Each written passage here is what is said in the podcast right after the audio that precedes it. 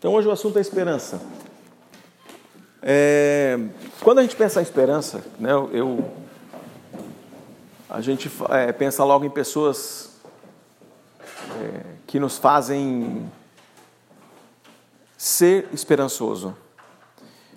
Tem pessoas que nos fazem perder a esperança. Então a gente tem que pensar nesses relacionamentos que nos fazem perder a esperança. É, tenho certeza que você tem alguém que te faz é, perder a esperança. Então, gente que você ouve, que você vê, a história dela, o sofrimento dela ou a influência dela é uma daquelas pessoas que, que te levam a, a acreditar menos no ser humano, ou acreditar menos de que alguma situação ruim possa ser mudada.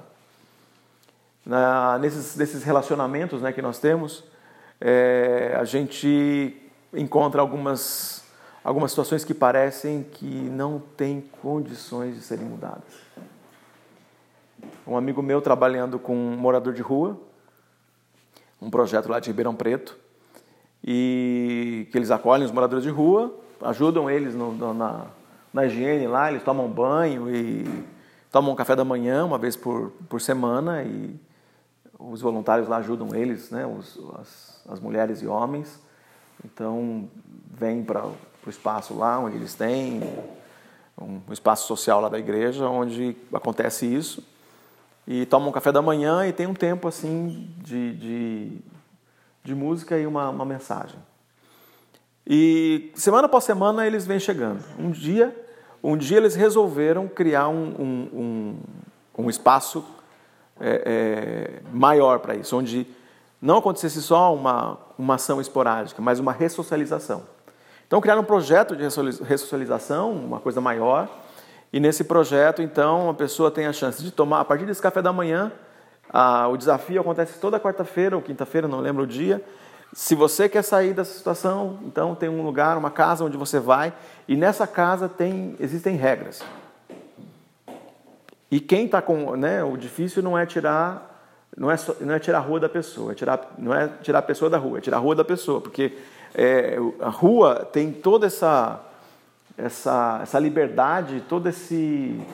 Né, não é só uma questão de liberdade, mas é uma questão de não ter hora para absolutamente nada, você não ter, você ser uma pessoa descomprometida com qualquer pessoa que você convive, é uma, uma situação de é, solta onde a pessoa que vive na rua não consegue tão fácil assim deixar de viver daquele jeito.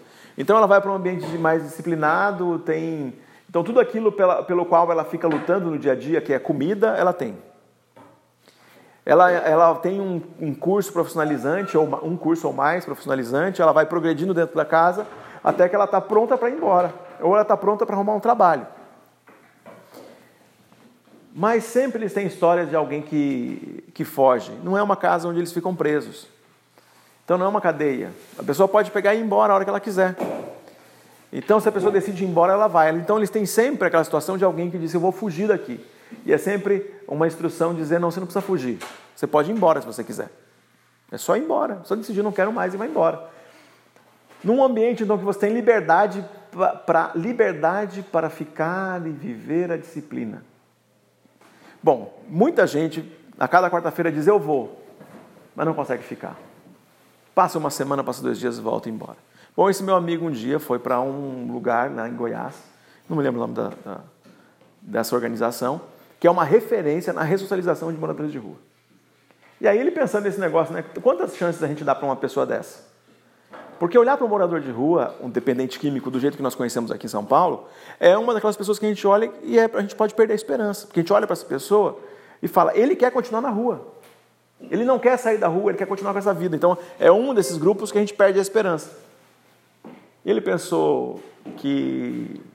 Falar, quantas chances vocês dão aqui, né? Já que eles são uma referência. Pessoal, eles vão, devem dar umas cinco chances, o cara fugir. Se o cara não voltar mais, eles devem dar umas duas chances, três chances e acabou, né? O homem disse o seguinte, que eles tinham uma, um, um desses moradores de rua que eles tentavam ressocializar durante muitos anos, e que esse homem esteve na, na, na ressurreição 24 vezes. 24 vezes ele entrou no processo. No processo de, que é nove meses, né? Então tem a, a recuperação química, né? Nove, nove meses, ele, vezes, 24 vezes ele entrou nesse processo. Então não quer dizer que ele completou o processo. E aí o, o rapaz ainda falou, completou dizendo, e ele morreu na rua. Então, é, a gente olha para algumas pessoas e parece que isso não tem solução. Para esse homem, esse homem que eu estou falando que entrou e saiu nesses programas um montão de vezes, talvez ele tivesse a esperança que a, essa vai ser a última vez. Essa vai ser a última vez. Vou entrar e vai dar certo. E muitas vezes nós estamos nesse desafio de viver a esperança. De entrar num negócio e falar assim: essa é a última vez que eu recomeço a minha vida. Ou essa última vez que eu caio nessa. Ou essa a última vez que eu acredito nisso. Então a esperança que, que nós estamos falando é. São, ela teria então dois tipos. Né? Tem um tipo que é a esperança, e quando eu falo, eu, a gente usa isso a esperança é aquela, aquela, aquela que tem mais a ver com expectativa. A expectativa de que sim, eu chegarei em casa hoje às dez e meia da noite. Essa é uma expectativa, a gente chama de esperança. Agora, a esperança que está na Bíblia, quando está relacionada a Deus, não é a esperança expectativa. É a esperança esperativa. Quando a gente vai olhando na Bíblia, a gente vai encontrar em alguns momentos, talvez vai ficar meio confuso aqui, porque vai ficar parecendo que isso é parecido com fé, com a, com a certeza das coisas que eu não vejo, que a gente falou na semana passada, no encontro passado. Nós estamos falando de esperança, mas a esperança é a espera ativa. Então, é aquilo que é, o pessoal fala, é, é aquilo que Paulo Freire falava de esperançar. Então, é um verbo. Não é o verbo esperar, é o verbo esperançar. Paulo Freire tem um montão de gente que não gosta dele, né? na minha perspectiva, ele acertou muito no, no, que ele diz. Eu acho ainda que ele é a melhor referência de educador que a gente tem no Brasil e tem um montão de gente que discorda. Tudo bem, eu não sou educador, pode discordar de mim, não tem problema nenhum. Eu, eu aguento, eu aguento a discordância. Mas eu acho que ele acertou muito num montão de coisa. A gente faz projeto social, a gente sabe disso, tem um montão de coisa que ele acertou demais, né? Na pedagogia do oprimido, por exemplo, né? Que o cara que está sofrendo ele consegue a partir do sofrimento dele, a gente consegue ensiná-lo a partir do sofrimento. Né? Não é alguém da classe média vindo dizendo você precisa aprender isso. É o cara que está sofrendo dizendo eu preciso aprender isso. E a gente então tem esses processos aí que a gente pode discutir sobre isso, mas o Paulo Freire dizia o seguinte: que nós devemos ter a esperança no verbo esperançar, e não a esperança no verbo esperar. Porque a esperança no verbo esperar é alguma coisa que você fica parado, passivo e não faz nada. A esperança no verbo esperançar é alguma coisa que te faz ativo. Então, na palavra de Deus, a gente tem uma, uma a esperança ativa. Eu vou ler dois textos aqui para a gente hoje, um no Novo Testamento e um no Antigo Testamento. Os dois que mostram essa esperança ativa, essa esperança que tem a ver com, os, com o verbo esperançar, e não uma santa expectativa. A santa expectativa é uma outra coisa. As pessoas podem ter santa expectativa. Quem está solteiro tem uma santa expectativa de que vai casar.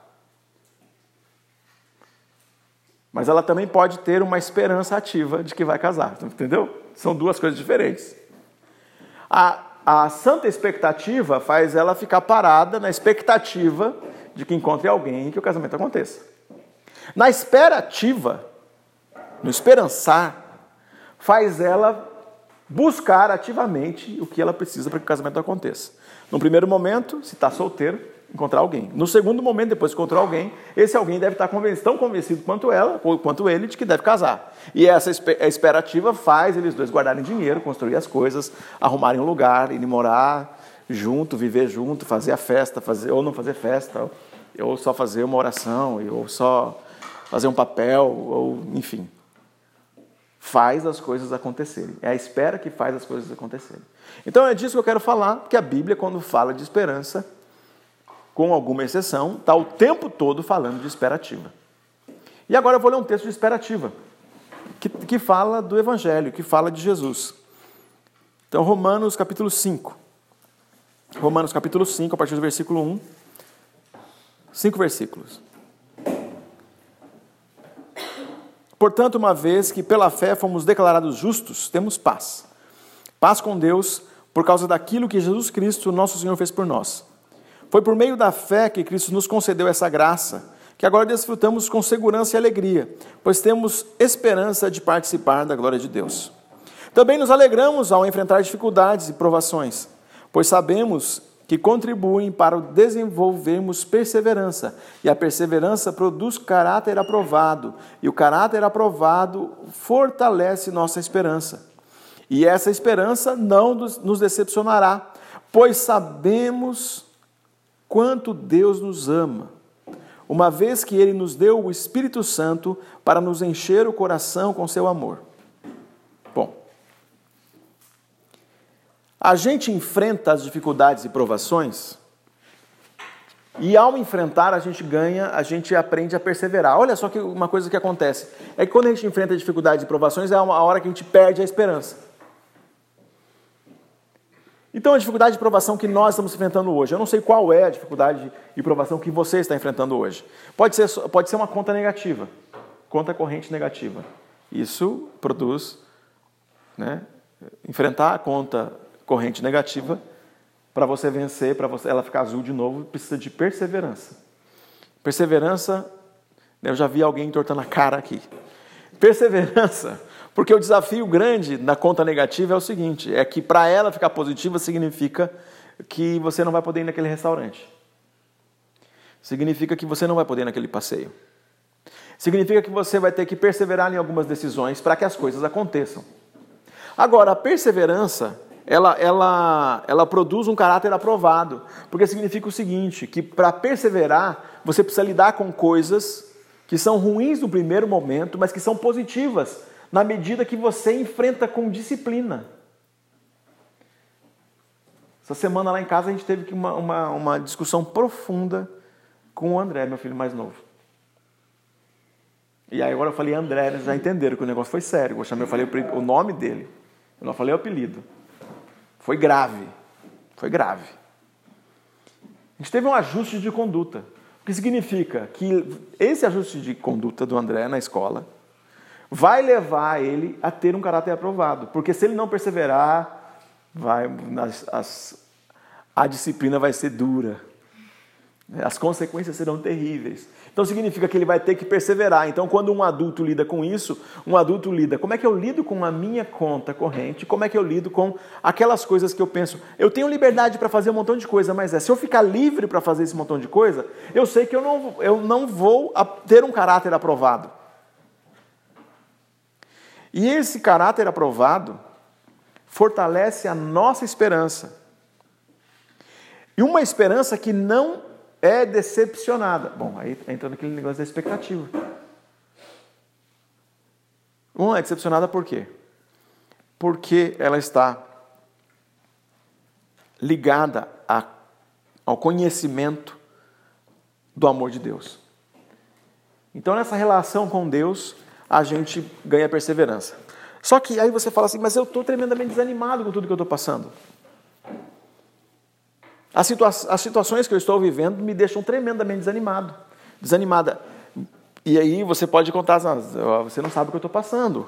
A situação de, de, de, desemprego, de sofrimento, de sofrimento no, no, relacionamento familiar com alguém, de sofrimento na, nas relações de trabalho, porque às vezes você continua trabalhando, você está ganhando lá né? Tá, tá tudo bem financeiramente, mas as relações de trabalho são péssimas, são pesadas, são quase impossíveis.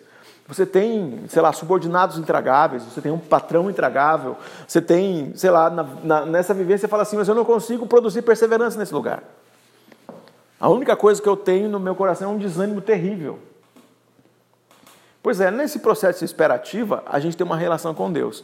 E aí Deus, né, aqui o texto está falando de Deus, que leva a, a, a perseverança produz um caráter, esse caráter nos leva à esperança que não é decepcionada, porque nós temos um relacionamento com Deus, na certeza que Ele nos ama e nos deu o seu Espírito Santo como prova desse amor. Você fala, tá, mas na prática o que é que eu tenho? Porque eu estou aqui falando só teologia até agora. Porque você fica com um sentimento, mas continua amanhã de manhã, às sete da manhã eu encontro aquele cara lá no meu serviço, lá no meu, meu vizinho está lá. Eu vou chegar em casa agora, ele está com o som no talo e ele não vai acordar amanhã de manhã, então ele nem liga para mim. Bom, aí tem um texto que nos ajuda na prática. Isaías. Isaías 40 fala de Deus. Isaías 40 falando de Deus, ele começa a dizer quem é Deus. Começa a descrever a grandeza de Deus. Versículo 25, ele fala: Olha para o céu, quem, quem criou as estrelas? Agora estou no versículo 25.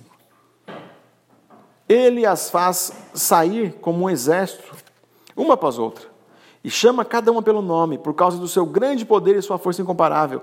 Nenhuma delas ousa se ausentar. Ó Jacó, como pode dizer que o Senhor não vê o que se passa? Ó Israel, como pode dizer que Deus não se importa com seus direitos? Você não ouviu, não entendeu? O Senhor é o Deus eterno, Criador de toda a terra. Ele nunca perde as forças nem se cansa. E ninguém pode medir a profundidade de sua sabedoria. Dá força aos cansados e vigor aos fracos. Até os jovens perdem as forças e se cansam. E os, os rapazes tropeçam de, tropeçam de tão exaustos. Mas os que confiam no Senhor renovam suas forças, voam alto como águias, correm e não se cansam, caminham e não desfalecem.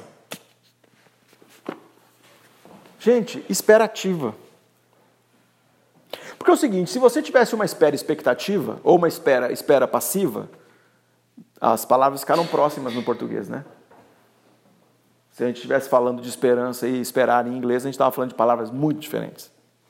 São duas palavras que não, a gente não ia ter nem dificuldade semântica aqui de proximidade. Mas em português elas ficaram próximas. Mas agora, se eu tenho espera ou se eu tenho expectativa, para que, que eu precisava renovar minhas forças? Para ter expectativa, eu não preciso renovar as forças e nem para esperar ou ficar parado esperando alguma coisa, já que eu estou numa situação, numa relação passiva, eu não preciso de renovar as forças para eu correr muito fácil, para eu correr mais. Os que esperam no Senhor renovam as suas forças, correm e não cansam, caminham e não se sentem fatigados, e voam com asas como águias. Então você imagina no, no, no, quando a gente está diante de um problema ou diante de um desafio profissional uma das coisas que a gente perde é energia. A ansiedade, ela acaba com a gente, porque a gente acaba numa situação onde a gente não consegue se concentrar. Já aconteceu com você? Você tinha 10 coisas para fazer e você tá, ficou tão ansioso por essas 10 coisas que você começa a trocar de, daquilo que você precisa fazer de dois em dois minutos sem se concentrar em uma, em uma só? Bom, isso é ansiedade, você está numa crise de ansiedade. Você está com aquelas 10 coisas ali, você não decidiu que eu vou atacar essa aqui, por 15 minutos, essa aqui por meia hora e essa aqui por uma hora. E aí você está tão ansioso com aquilo, você precisa entregar aquelas três, você não sabe o que fazer. E aí você começa a fazer cinco minutos uma, cinco minutos outra, cinco minutos outra, cinco minutos outra. Você não administra, administra mais seu tempo e você acaba perdendo energia. E no final das três horas você não fez nenhuma das três coisas que se você tivesse dedicado em momento é, é, dividindo seu tempo, você teria resolvido. Pois é. Os que esperam no Senhor renovam as suas forças. Voam com asas como águias. E eu fiquei pensando nesse negócio, eu falei aqui, por que, que eu preciso de. Né? Então é uma, um antropomorfismo, né? Eu nunca tive asa de águia. Nunca tive. E nem vou ter. Isso não é literal, isso é uma, uma linguagem poética. Mas por que é que eu preciso, diante de um problema, eu preciso voar? Ou diante de uma angústia que eu preciso estar com uma espera ativa, Deus precisa me dar uma capacidade tal que eu voe. Por que, que eu preciso disso? Eu não precisava voar. Eu precisava virar duas pessoas. Eu precisava estar em dois eventos ao mesmo tempo hoje. Eu precisava estar, eu, eu precisava disso hoje. Eu precisava estar fazendo, é, é fazer, sem ter que dormir, eu precisava trabalhar por 24 horas, sem ter que dormir. E sem ficar exausto por causa disso. É isso que eu preciso para agora. A espera ativa nos leva para isso. Você vai ganhar energia quando você vai dormir quatro horas e você essas quatro horas vão valer. Vão valer como quatro horas de descanso de verdade. Porque os que esperam no Senhor. Então fala assim: como é que eu espero no Senhor? Eu vou colocar meus problemas diante de Deus e vou pedir para Ele, Senhor, eu, tudo que é meu eu quero tratar com responsabilidade, mas Senhor, você precisa fazer a tua parte, porque eu não vou, eu não posso gastar minha energia preocupado com aquilo que é a tua parte. E a coisa que a gente está vivendo, a maior angústia desse século é que a gente quer fazer a parte de Deus nas coisas. E a gente acha que o, o, que vai resolver nosso problema é nosso contato. O que vai resolver nosso problema é nossas insistentes ligações. O que vai resolver nosso problema é a gente vai fazer 10 visitas por dia. Quem vai, o problema ou a situação se resolve através daquilo que, daquilo que tem a ver com o poder de Deus, aquilo que Deus é. Mas o poder daquele que é está em nós, renovando as nossas energias, porque sim, você tem que fazer as visitas. Não são 10. Porque em São Paulo todo mundo sabe que fazer 10 visitas em São Paulo é impossível. É, você não consegue fazer 10 visitas num dia em São Paulo. A não ser que teu negócio seja bem simplesinho, assim, que você vai de uma porta na outra e aí você está vendendo Rinodê. vendendo vendendo óleo para barba. Tá fácil. Agora, como você não no, no, na, no desafio, quando você olha para um problema, a gente está olhando o problema geralmente para dentro dele. Eu fiquei pensando nesse negócio da águia. E eu acho que ele faz a gente ter uma visão panorâmica do problema quando a gente está dependendo dele. Na esperativa, na relação com Deus, ele faz aquilo que só um animal como a águia consegue fazer: ter uma visão panorâmica do mundo. Esse animal só que consegue fazer isso. Nós geralmente não temos visão de águia e não temos uma visão panorâmica, porque quando nós estamos dependendo de nós mesmos, a gente só tem visão foco o foco no problema. E todo mundo está dizendo para nós: foca no problema.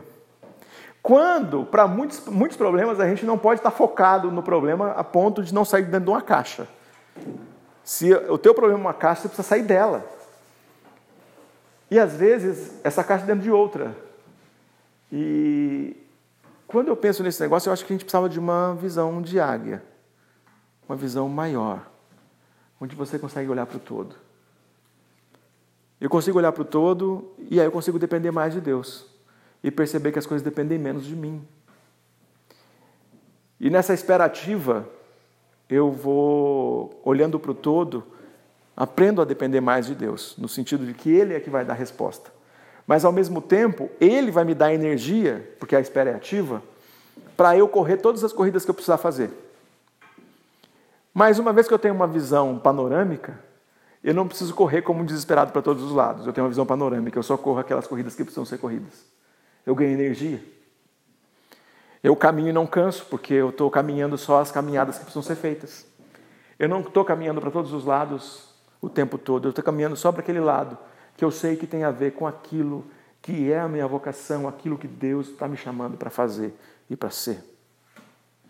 Aquilo que eu sei que Deus não está me chamando para fazer e ser, aquilo que é um atentado contra Deus, aquilo que tem a ver com o pecado, numa visão panorâmica, eu falar, ah, isso está me tirando energia, eu tenho que tirar essas coisas do meu pensamento, eu tenho que fugir desse pensamento que me tira energia, que me tira de Deus, que me joga para longe.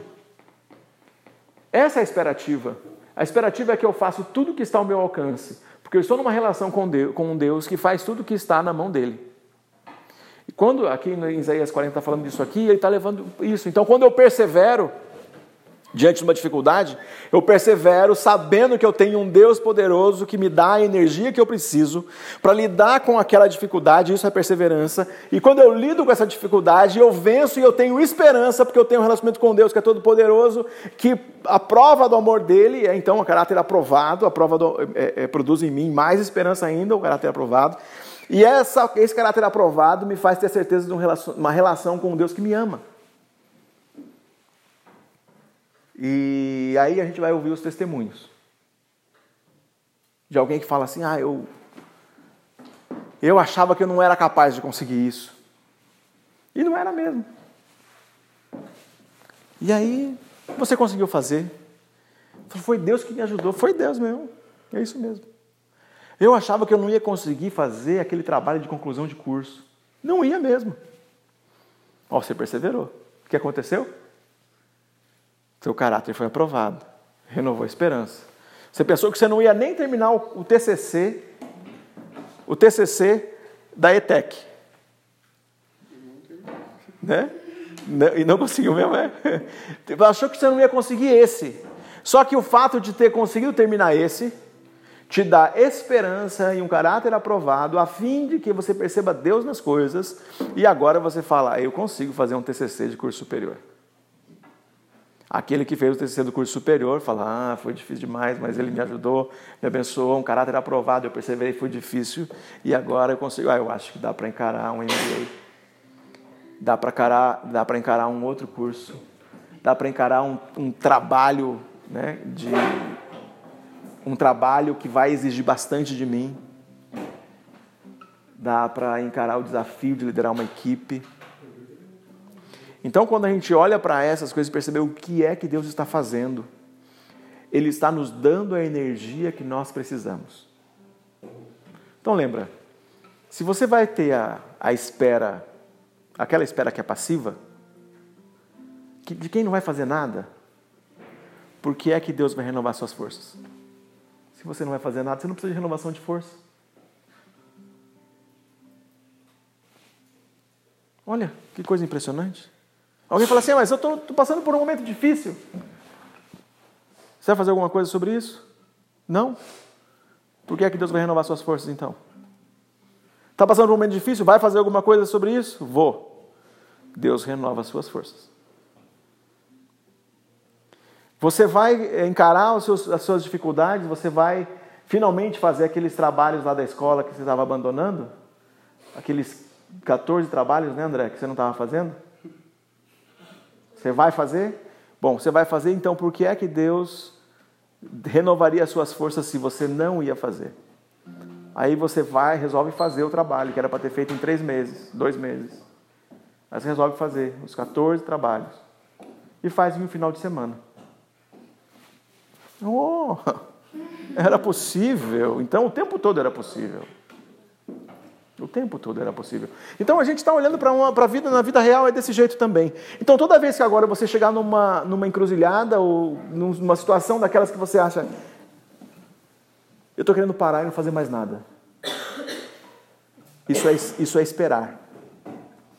Isso não tem nada a ver com um relacionamento sincero com Deus.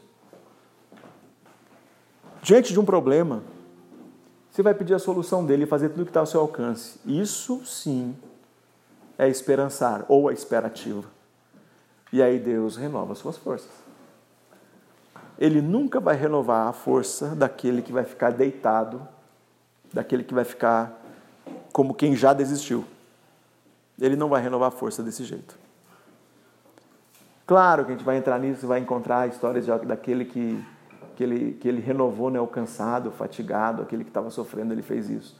Mas eu estou falando de coisas do dia a dia de pessoas normais, não daquele que está lá no final, na última gota da energia. Então, desafio para nós hoje é renovar. Renovar a esperança. Mas no sentido de, ao renovar a esperança, é, é se encher de energia e começar a fazer o que está ao nosso alcance para que as coisas aconteçam. A gente, na nossa organização, no Expresso Ação, a gente teve muitas notícias negativas nos últimos tempos. Mas é interessante que nenhuma semana a gente teve só notícias negativas, sempre teve notícias positivas. Isso é só um equilíbrio de Deus para que a gente se mantenha na esperativa, se mantenha ali naquele ambiente onde a gente fica fazendo tudo que é possível, tudo que a gente consegue ver que é possível fazer, qual a ligação precisa ser feita, qual a mensagem que precisa ser mandada, o e-mail que tem que ser mandado, porque a gente está na esperativa de um Deus que faz infinitamente mais do que pedimos e pensamos. Bom, agora alguém quer comentar? Pergunta para quem quer participar aqui. Alguma coisa que foi falado aqui tem a ver com o seu momento, você está nesse momento de necessidade de renovar, renovar energia, de vencer o mundo, né? Através da esperança. Porque quando eu coloquei essa frase na mensagem de hoje, vencendo o mundo através da esperança, fica parecendo, como é que você vence através da esperança? Porque esperança, né? Alguém lê o negócio e fala assim, não vence através da esperança. Você fica parado. Esperança fica parado, você não faz nada. É, na esperativa, não. Então é possível vencer o mundo através da esperança. Então, quem quer compartilhar alguma coisa, falar talvez da sua, da sua luta, né? É um motivo talvez para a gente orar hoje ainda. Ou falar da sua, de alguma coisa do que eu estava falando aqui que te deu alguma, algum insight, alguma, alguma lembrança. Pode. Pode falar.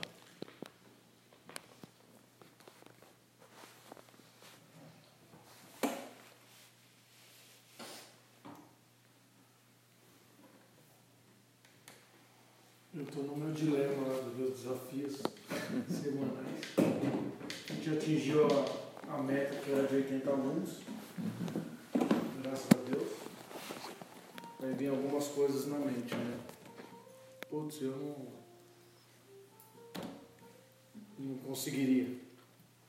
E Deus tem abençoado. Só que em alguns momentos eu tenho uma turma lá de quarta-feira. A Dana que conheceu é a minha pior turma. Cara, e segunda-feira foi difícil. Foi difícil que a gente. O clima estava muito pesado, tenso, você fala, cara, isso aqui é espiritual.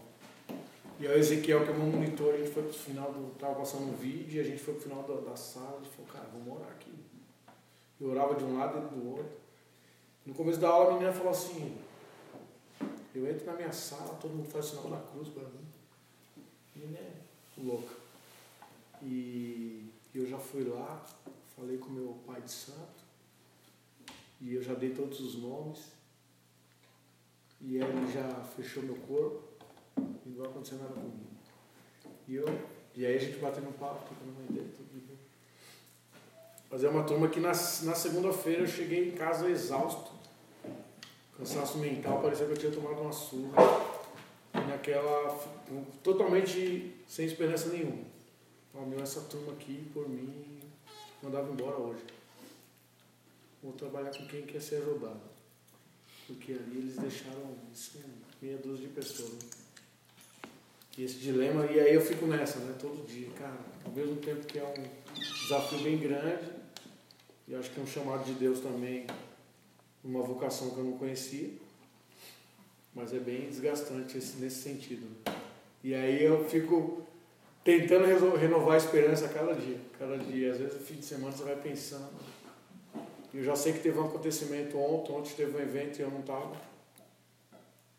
E eu preciso chegar lá amanhã e ver o que, que aconteceu.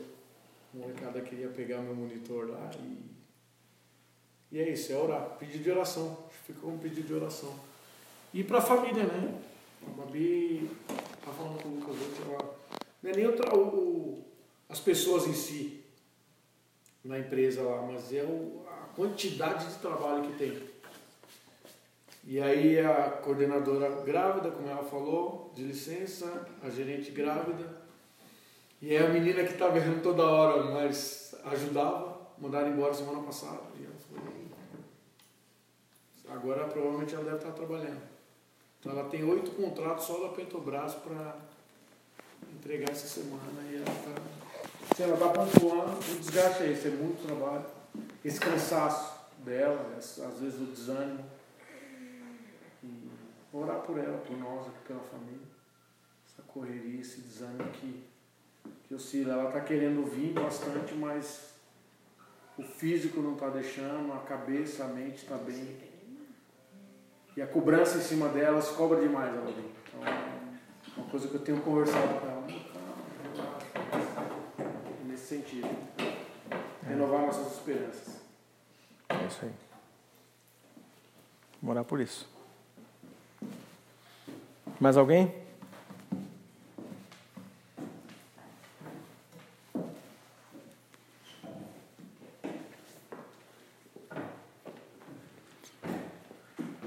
Fazer uma oração. Senhor Pai Todo-Poderoso, a gente quer esperar no Senhor a solução de,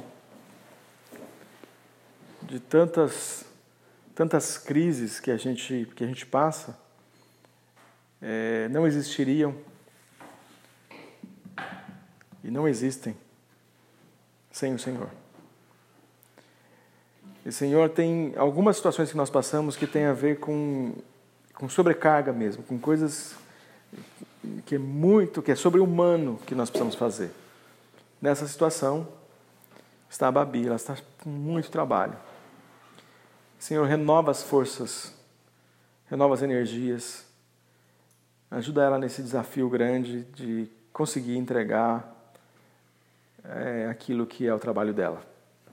Também ajuda ela a discernir aquilo que, porventura, seja além do que do que é necessário ela, ela se entregar para realizar tudo, todo esse, toda essa carga de trabalho que ela tem. Senhor, peço pelo Rony também um desafio que é ser educador nesse projeto. Ajuda ele, Senhor, a lidar com todos esses desafios, com esses meninos, com as meninas, é, preparando eles para o primeiro emprego. Ajuda, Senhor, ajuda, Senhor. Dá tudo que o Rony precisa. Senhor, em nome de Jesus, coloco cada um que está aqui nessa sala, cada um que está aqui, é, que nos ouve em algum momento. Senhor, nos abençoa, Senhor. A gente quer agora que aconteça uma renovação de energia. Mas renovação de energia porque nós esperamos no Senhor. Porque nós esperamos que a solução, que a força, que tudo que nós precisamos venha de Ti que não venha daquele, não é mais um contato, não é mais uma reunião, não é mais, é do Senhor. É o Senhor que tem a solução, é o Senhor que tem a resposta. O Senhor nos ajuda de, de, a, a parar de pensar que existe uma resposta que venha de um outro lugar que não seja do Senhor. O Senhor é a fonte da energia, o Senhor é a fonte do poder, o Senhor tem tudo que nós precisamos, então o Senhor nos dá criatividade, nos dá sabedoria, nos dá poder, nos dá intrepidez, nos dá força, nos dá simpatia, nos dá oportunidade, nos dá bons relacionamentos. Para aqueles que agora passam por um momento difícil familiar, Senhor, dá paz aos relacionamentos familiares. Para aqueles, Senhor, que estão agora com dificuldade no, nas relações de amizade, Senhor, tem tem misericórdia aí, Senhor, e age, faz tudo que, que é possível aí nos, nos corações para que a paz seja a marca daqueles que te seguem. Essa é a nossa oração, em nome de Jesus. Amém. Pedro vai tocar mais uma.